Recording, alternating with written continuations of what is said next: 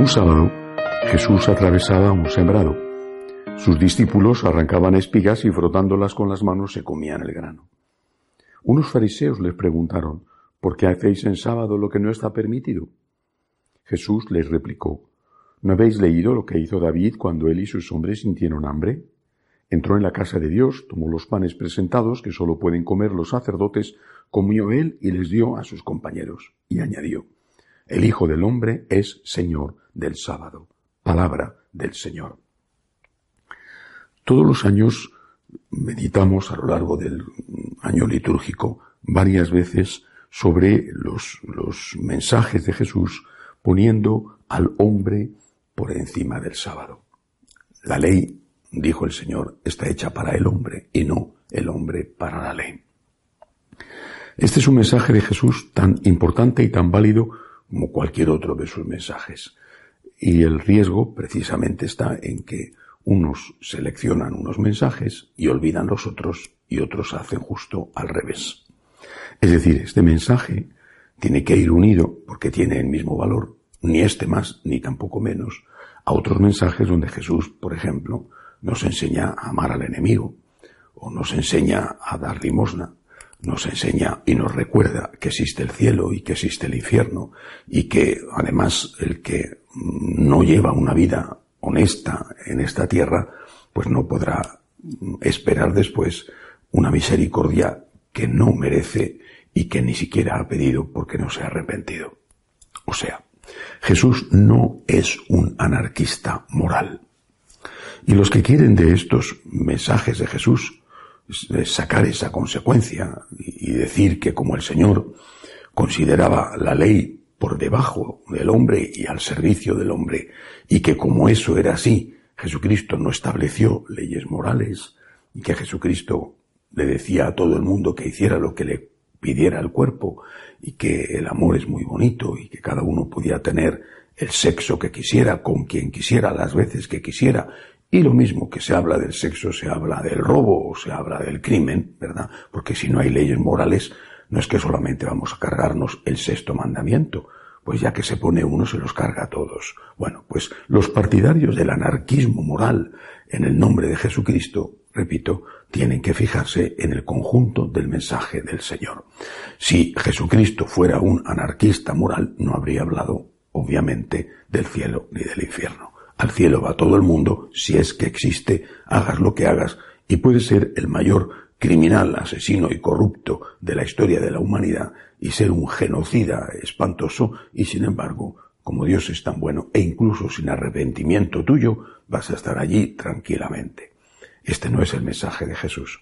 Viendo, por lo tanto, las enseñanzas del Señor en su conjunto, que es lo que hay que hacer siempre, viendo esas enseñanzas, podemos decir que efectivamente sí hay cosas en las cuales la ley está por debajo del hombre. O dicho de otra forma, la ley está al servicio del hombre y no el hombre al servicio de la ley. Claro que hay cosas, por ejemplo, las que habla el Evangelio de hoy. Tú tienes hambre, pasas por un sembrado, según la ley judía era sábado y no podía ni siquiera coger las espigas, pero tú tienes hambre. En ese caso, y en otros es evidente que la ley está al servicio del hombre y no al revés. El Señor reiteradamente rompió el sábado, el precepto judío del sábado, pero no por capricho. Estoy seguro de que muchísimos días, muchísimos sábados lo respetó, sino que lo hizo cuando había una necesidad. Por ejemplo, curar a un enfermo o eh, resucitar a un muerto, hacer algo a favor de una persona que no podía esperar porque, entre otras cosas, quizá el Señor ya no estaba allí al día siguiente. Es decir, cuando la caridad lo exige, pero la caridad verdadera, no ese falso amor, entonces, claro que se puede saltar uno una ley. Por ejemplo, nosotros tenemos la ley sagrada de ir a misa el domingo. Esta ley sagrada procede de la ley de Moisés. Es el tercer mandamiento santificarás las fiestas. Bueno, esta ley sagrada de ir a misa el domingo, la Iglesia siempre ha aceptado que es inferior a otras leyes. Tú vas a misa el domingo, imagínate un domingo por la tarde. has dejado la misa del domingo para la tarde porque durante el día has estado ocupado por lo que sea. Bueno, vas a misa el domingo, te encuentras con que mm, en el camino una persona está mm, enferma, agonizando, se ha caído, la han atropellado. ¿Y qué tienes que hacer? Dejar a esa persona allí que se muera sin ayudarla porque tienes que ir a misa. La Iglesia siempre ha enseñado, primero es la caridad. O tú estás con, con 40 de fiebre y el médico te ha dicho que no te puedes mover de la cama y es domingo. Tienes el deber sagrado de ir a misa, sí, pero también tienes el deber de cuidar de tu salud. Y por eso la Iglesia dice, ese día estás exento del deber de ir a misa. Y así otras cosas. Es decir, hay asuntos obvios y que la Iglesia siempre ha reconocido, en los cuales prima la caridad. Pero de estas excepciones no podemos sacar la regla de que no hay normas y de que cada uno puede hacer lo que quiera y de que buscando como justificación un bien que muchas veces es simplemente la cesión a un capricho o a una tentación, buscando eso podemos hacer lo que nos parezca con la conciencia tranquila.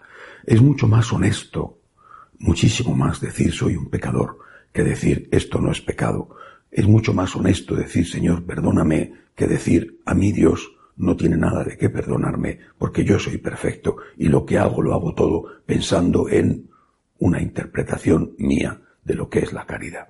Que Dios nos ayude a no engañarnos a nosotros mismos. Que así sea.